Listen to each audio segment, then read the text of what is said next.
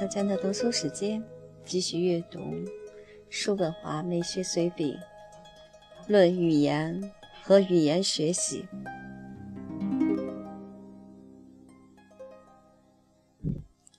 一、动物的声音只用于表达受到刺激的意欲及其活动，但人的声音帮助表达认知。与这一事实相关和吻合的就是，动物的声音几乎总是给我们留下令人不快的印象，也只有个别鸟儿的声音属于例外。至于人类语言的起源，我们可以完全肯定地说，人类最先的语言只是一些感叹词，这些感叹词表达的不是概念，而是感情或者抑郁活动，就像动物所发出的鸣响。各种不同形式的感叹用词很快就出现了。从这些各自不同的感叹语词进一步过渡，发展出了名词、动词、代词等等。人类使用的字词是维持之为长久之物。一旦诗人、文学家把自己匆匆即逝的感受化为精神、恰当的字词，那这些感受就能在这些词语里存活，历经数千年。并能在每一个敏感读者的内心重又唤起这种感受。二，越是古老的语言就越完美，尤其就语法方面而言，这是广为人知的事实。从久远高贵的梵文，一直到并不规范的英文，我们看到的是逐级变坏了的语言。现在的英文就像是用不同料子的碎布片缝补而成的思想外衣。语言的这种逐步衰败，就是一条可以用于质疑我们的那些乐观主义者的依据。这些乐观主义者露出一张干巴巴的微笑，津津乐道于人类不断进步的理论。为了证明他们的理论，这些乐观主义者不惜歪曲两族种族的历史，但是。如何自圆其说，却始终不是容易的事情。不管怎么样，我们还是忍不住想象一下，那不管以何种方式出自大自然怀抱的第一批人类的样子。这些人正处于全然的幼稚和蒙昧之中，思想因此粗糙和笨拙。天天是这种样子的人类，又怎么能够设计出那些极其巧妙的语言体系？多变和复杂的语法形式，哪怕我们假设了语言的词汇宝藏只是慢慢积聚而成。而在另一方面，无论在世界何处，我们都看到了人类的子孙固守着祖辈的语言，在语言上做出的变动只是细微的和逐渐的。经验不曾告诉我们，随着人们世代更替，语言也在语法上完善起来。实际发生的却是相反的情形，就像我已经说了的，也就是说，语言持续变得越来越简单和越来越糟糕。不过，我们是否可以假定语言的发展过程和植物的生长过程是一样的？也就是说，植物也从一颗普通种子长成，先是并不起眼的幼芽儿，慢慢的成长，直至达到顶点。然后就逐渐变老、衰退。但是在语言发展的情形里，我们却只了解到语言衰败的过程，而对之前语言的成长过程却毫不知情。这只是一个形象化并且是随意提出的假说，一个比喻，而不是解释。但真要对此做出解释的话，那这样的假设，在我看来是最可信和最有说服力的。人类是本能地发明出自己的语言，因为人类本来就具有这样一种本能。由于这一本能的作用，人类不需要经过反省思维和有意识的目的，就创造出了对于应用和发挥自己的理性可谓必不可少的工具和部件——语言。语言一旦形成，人的这一本能就再也派不上用场了，在人类的世代更替中，这一本能也就逐渐丧失了。所有发自纯粹本能的创作品，诸如蜜蜂或马蜂的蜂巢，鸟巢、海蛎窝等等，形态多种多样，但却又都合理适宜，恰到好处，各自都有其独特的完美之处。因为这些东西正好服务于建造他们的目的。对于这些作品所包含的高深智慧，我们只能赞叹不已。最早的和原初的语言正是这一类的作品，同样有着所有本能作品所特有的高度完美。深入探究语言的完美之处，把其特点引入反省思维和清晰意识的光线之中，则是语法的事情。但语法却是在数千年以后才出现的。三。学习多国的语言不仅只是培养思想智力和文化的间接手段，其实这种培养方式是直接的，其发挥的影响极其深远。所以，卡尔五世说过：“懂得了多种的语言，也就等于多活了几遍。”个中的原因如下：对于一种语言里面的每一个字词，我们不一定在其他语言里面找到精确的对应词。也就是说，由一种语言的字词所描述的总体概念，并非和另一种语言的字词所表达的总体概念一模一样。虽然很多时候不少概念确实精确对应，有时甚至是惊人的一致。例如，希腊词和拉丁语的受孕把握，德语的裁缝和法语的裁缝。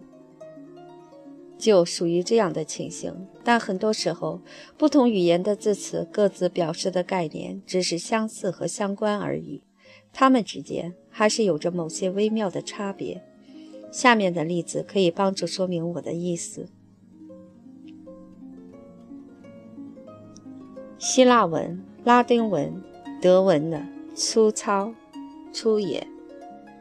希腊文、拉丁文、德文。的压力、冲动，希腊文、德文、英文的手段、工具，拉丁文、德文、法文的讨厌的人，法文、德文、英文的聪明、机敏，德文、法文、英文的精神、机智，德文、拉丁文、法文的令人愉快的。法文、德文、英文的恶毒。除了这些，还可以加上无数其他的，甚至是更加鲜明有力的例子。我们可以采用逻辑学中常用的以圆圈标示概念的形象化方法，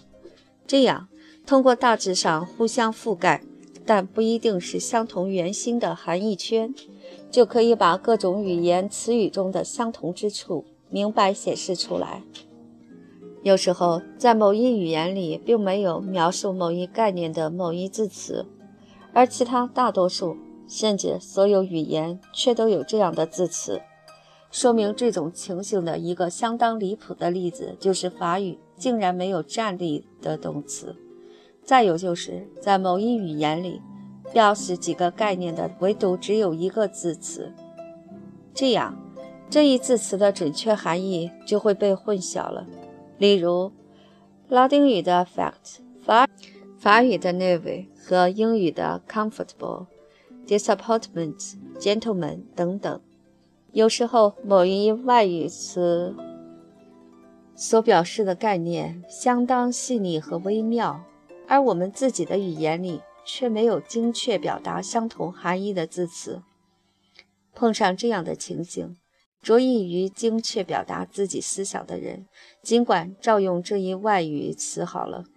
不必理会死板迂腐的语言纯正僻者的吠叫。在某一语言里无法找到某一确切的字词，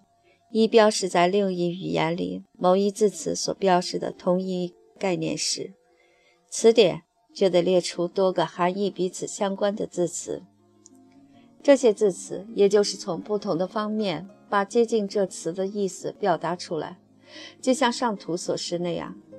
这样，这一字词所包含的含义范围就显示出来了。因此，例如拉丁字 Honestum 就用诚实、正直、可敬、体面、荣耀、美德等词解释。解释希腊词也是以同样的方式进行。这就是为什么凡是翻译过来的东西，必然就是有所欠缺。任何有特色、精辟、别具深意的一段语言文字，在翻译成另一种语言以后，几乎都无法精确和完美地发挥出原文的效果。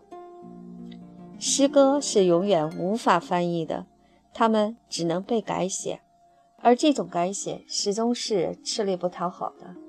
哪怕翻译的是散文，那甚至最好的译文与原文相比，顶多就像是换了调子的一段音乐与原汁原味的这一段音乐之比。懂得音乐的人就会知道，换了个调子意味着什么。因此，翻译过来的文字始终是死文字，其风格是牵强、僵硬和不自然的。那么，这些文字是灵活自在的，那就意味着这种翻译只取原文的大概和近似的意思。这种译文也就是不真实的。收藏译本的图书馆就像是挂满复制本的画廊，甚至古老著作的翻译本也只是代替品而已。与原作相比，就像用烘焙以后的菊苣根块磨粉。冲泡而成的东西与真正的咖啡的比较，所以学习一门外语的首要困难就在于把外语字词所具有的每一概念含义都了解清楚，甚至是在自己的母语找不到字词与这些概念含义精确对应的时候，而这种情形可是经常碰到的。因此，在学习一门外语时，我们就必须在头脑里画出更多全新的概念圈，这样以前并没有的概念圈现在就出现了。也就是说，我们不仅学会了字词，而且还获得了概念含义。学习古老的语言就更是这样，因为古人的表达方式与我们今人的表达方式有很大的不同，其差别。更甚于现代不同语言之间的差别，这一点可以从这一事实反映出来。我们在把现代语言翻译成拉丁语时，不得不动用一些与原文完全不同的措辞和说法。事实上，在不少情况下，把一些思想内容翻译成拉丁文，就必须把这些思想内容全部回炉熔掉，然后重新铸造。在这一过程里，这些思想内容被拆卸为最基本的组成部分，然后再重新组合起来。这就是为什么通过学习古老语言，我们的思想智力能够获得这样大的促进。只有当我们正确把握了所学的语言，通过个别字词所标示的种种概念，只有当我们在碰到这一语言的字词时，就能直接想到与这些字词相对应的概念，而不是首先得把这些字词翻译成母语字词，然后才想起这些母语字词所标示的概念。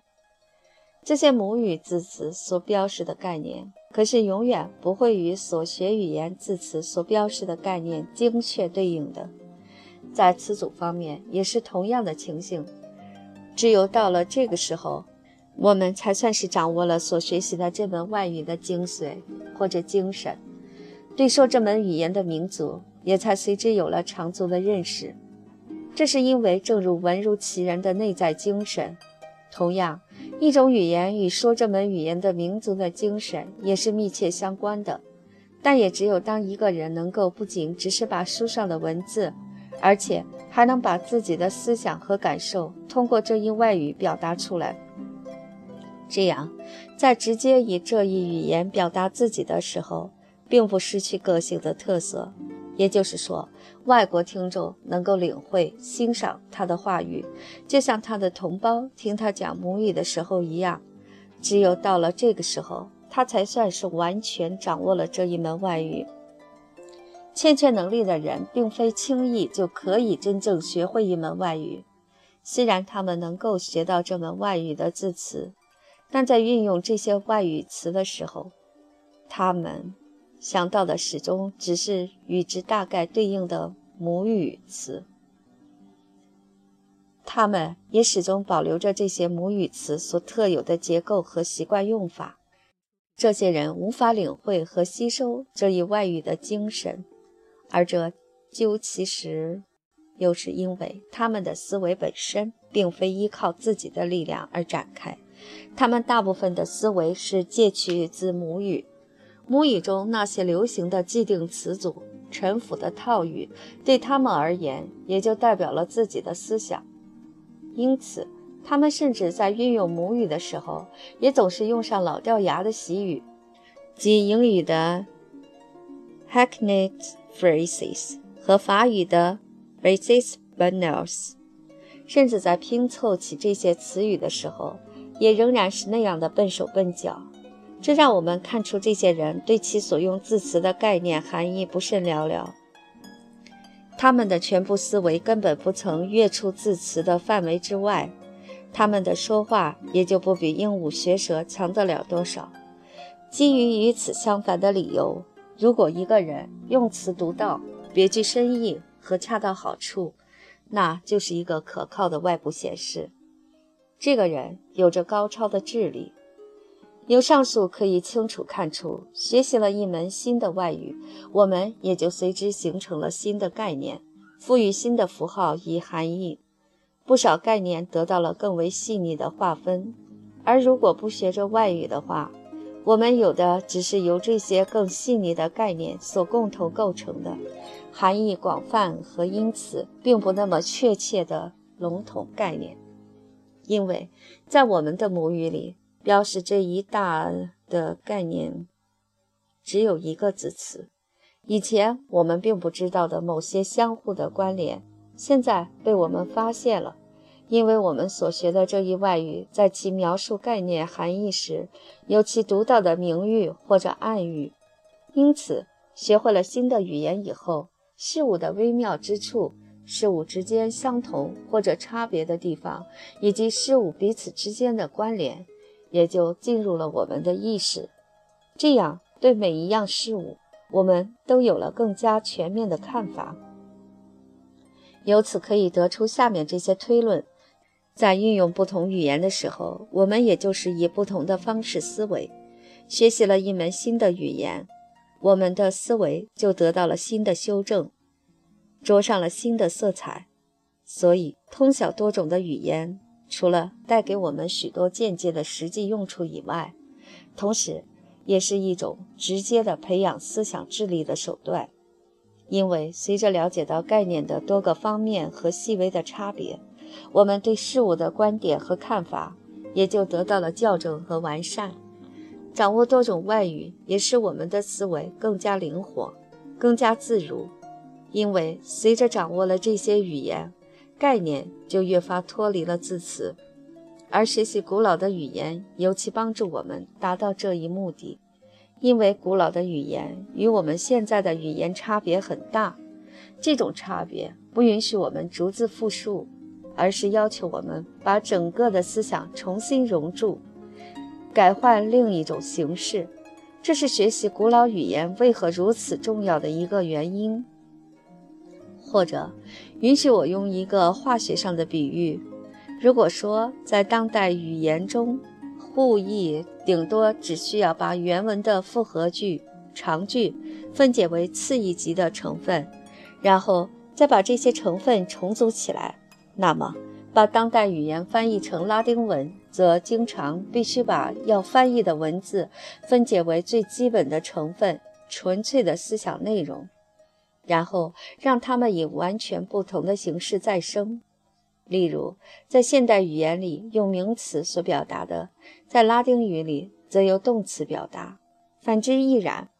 我们把古老语言翻译成现代语言时，也要经过同样的工序。由此。我们可以看出，透过阅读诸如此类的翻译作品所获得的对古代原作的了解，离真实还差得远呢。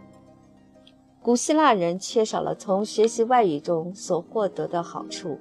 虽然他们为此节省了不少时间，但节省下来的时间却被大手大脚花掉。这可以从自由人每天在市集上溜达，或者待上很长时间得到证明。这使我们想起那不勒斯的穷人和所有意大利人都热衷于泡广场的情形。最后，从以上的讨论，我们可以容易明白，观摩古老作家如何运用那在语法上完美得多的语言，并模仿他们的风格，是为最好不过的预先练习。它是我们慢慢学会灵活技巧地运用自己的母语，完美表达自己的思想。这种模仿练习甚至是无可替代的，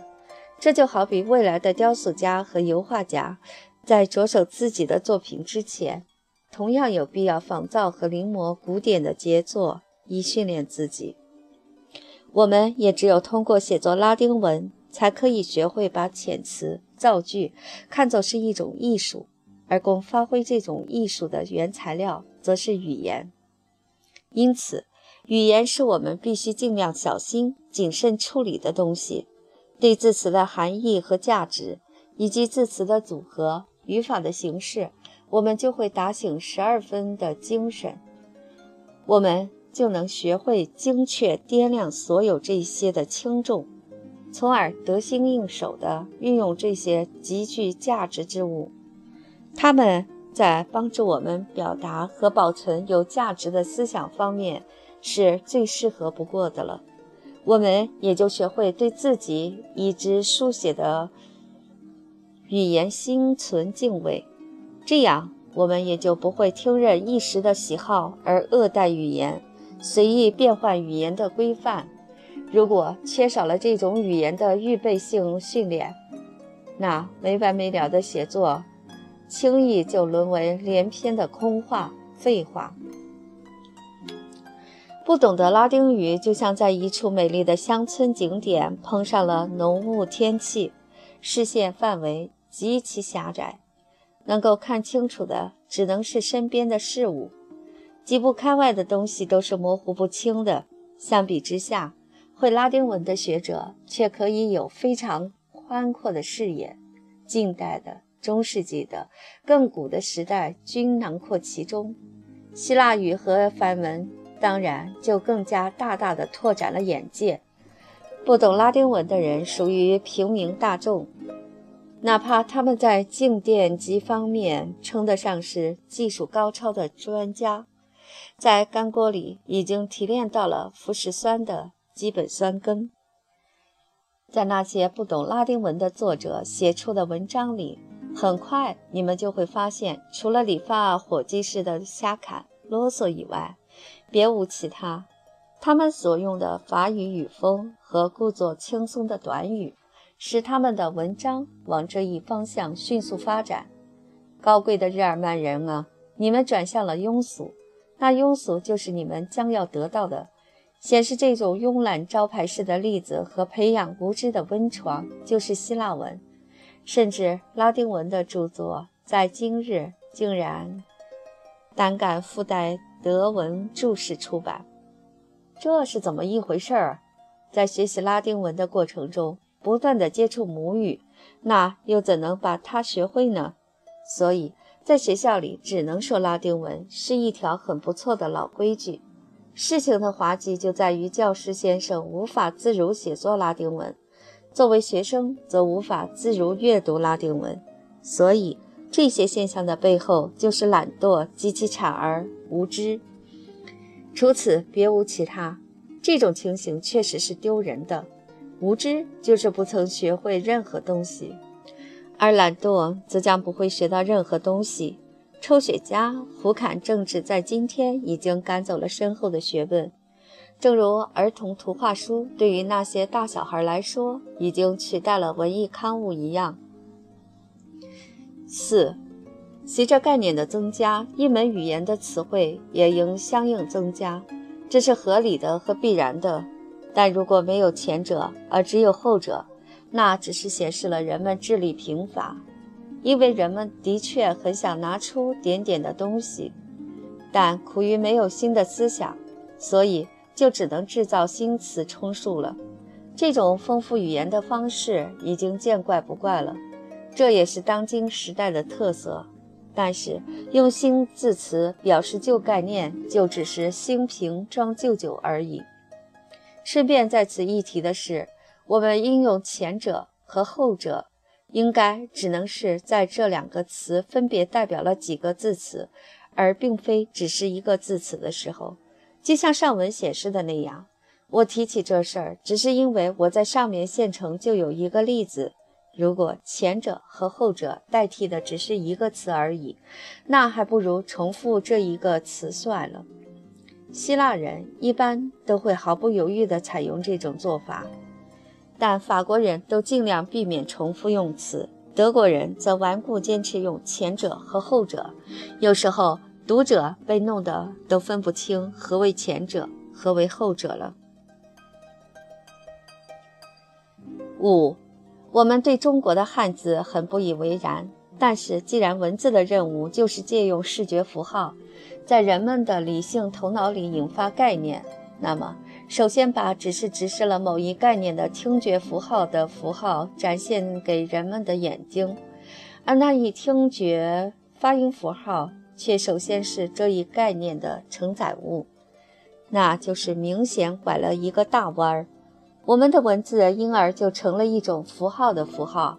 这样我们就会提出疑问：听觉符号比起视觉符号究竟具有什么优势，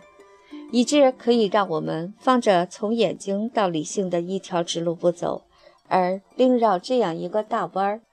因既让视觉符号只有在经过听觉符号的中介以后，才能向读者的头脑发话。实际上。让视觉符号直接承载概念，而并非只是标示其发音，就像中国人所做的那样，明显是更为简单的做法。事实的确是这样，因为视觉比听觉更能够察觉细微、多样的差别，并且视觉可以允许多个印象同时并存。但听觉特性却由于唯独只存在于时间，而无法具备同样的能力。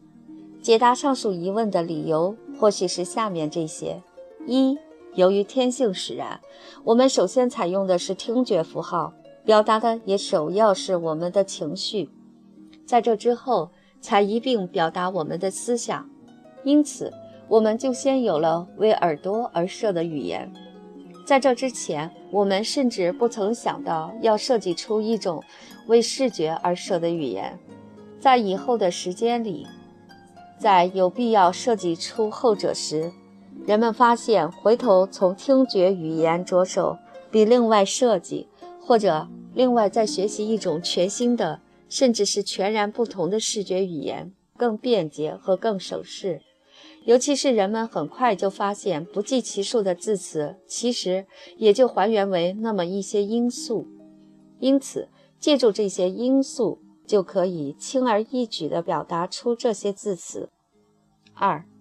虽然视觉比听觉能够把握和鉴别更多不同的变化，但是要造成这些变化，而又没有类似可以为耳朵造成变化的相应工具，则是不可以的。并且，我们肯定不能以造成和变换听觉符号那样的速度，这是因为灵活舌头的作用。造成和变换视觉符号，聋哑人所用的有欠完美的手语就是这一方面的明证。所以，从一开始，这就使我们的听觉成了运用语言和以此方式运用理性的基本官能。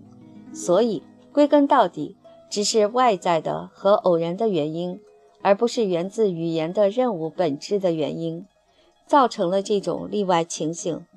直接的方式并非最好的方式，因此，如果我们抽象、纯粹理论性和鲜艳地考察语言文字，那中国人的处理方式是真正对头的。我们也只能责怪中国人学究气多了一些。因为他们没有考虑到现实处境可供另一种选择。与此同时，经验也让我们看到了中文所具备的一大优势，以及在以中文字表达的时候，我们并不需要懂得中文，我们人人都可以以自己的语言阅读中文字。正如我们的那些数目字代表了泛泛的数目概念一样，中文字也代表了所有概念。那些代数符号甚至代表了抽象的量的概念。所以，正如一个曾五次到过中国的茶叶商告诉我的，在整个印度洋地区，中文字成为了公用的交际工具。